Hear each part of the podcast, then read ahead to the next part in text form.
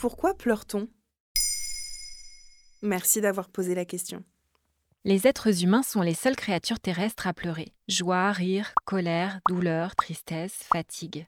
Comme tu le sais, les émotions qui nous tirent des larmes sont nombreuses, mais peut-être que tu ne connais pas les explications physiologiques qui se cachent derrière. Il faut commencer par distinguer trois types de larmes. Les larmes basales, qui maintiennent une bonne lubrification de la cornée en continu, les larmes réflexes, qui sont émises lorsque tu épluches un oignon, que tu as une poussière dans l'œil ou qu'il y a trop de lumière, et enfin les larmes émotionnelles, celles qui nous intéressent aujourd'hui. Que se passe-t-il par exemple lorsqu'on est triste? La communauté scientifique s'accorde à dire que pleurer est un appel à la coopération, une façon d'alerter son entourage, c'est-à-dire un mécanisme utile pour porter l'attention sur soi et appeler l'empathie.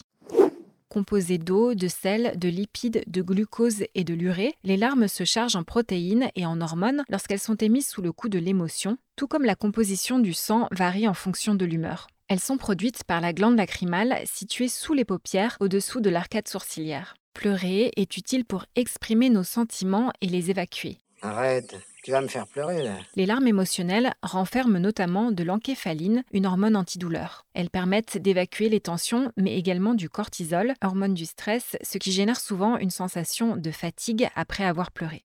Et pourquoi pleure-t-on de joie alors? Selon deux chercheuses de l'université de Yale, dans une étude consultable en ligne et parue en août 2017, il s'agit d'un moyen pour rééquilibrer les émotions fortes. Tout comme les larmes de tristesse, pleurer de joie ou de bonheur permet de rétablir un équilibre émotionnel et de mieux gérer les situations. Il n'est pas rare, par exemple, de rire nerveusement lors d'un moment triste ou problématique. D'ailleurs, il semble que la partie du cerveau qui contrôle les rires et les pleurs soit la même. La glande lacrymale est en effet connectée à l'hypothalamus, une partie du cerveau qui contrôle les émotions. Qu'il s'agisse d'une émotion positive ou négative, les larmes coulent dès lors que l'amygdale enregistre une émotion forte. Pourquoi voir quelqu'un pleurer nous donne envie de faire la même chose? Il est prouvé aujourd'hui que les émotions sont contagieuses et qu'elles s'intensifient en groupe. On appelle cela l'effet d'ondulation pleurer à un mariage, dans un stade de foot ou parce qu'un proche est justement en train de pleurer, tout ça fonctionne un peu en effet miroir. Comme l'explique en 2019 dans une interview pour Science et Avenir le chercheur en psychologie sociale Christophe Hague, notre cerveau possède des neurones miroirs qui nous poussent à imiter les expressions de tristesse, par exemple, d'un ami en pleurs. Si tu veux en savoir plus, tu peux consulter son ouvrage La contagion émotionnelle aux éditions Albin Michel.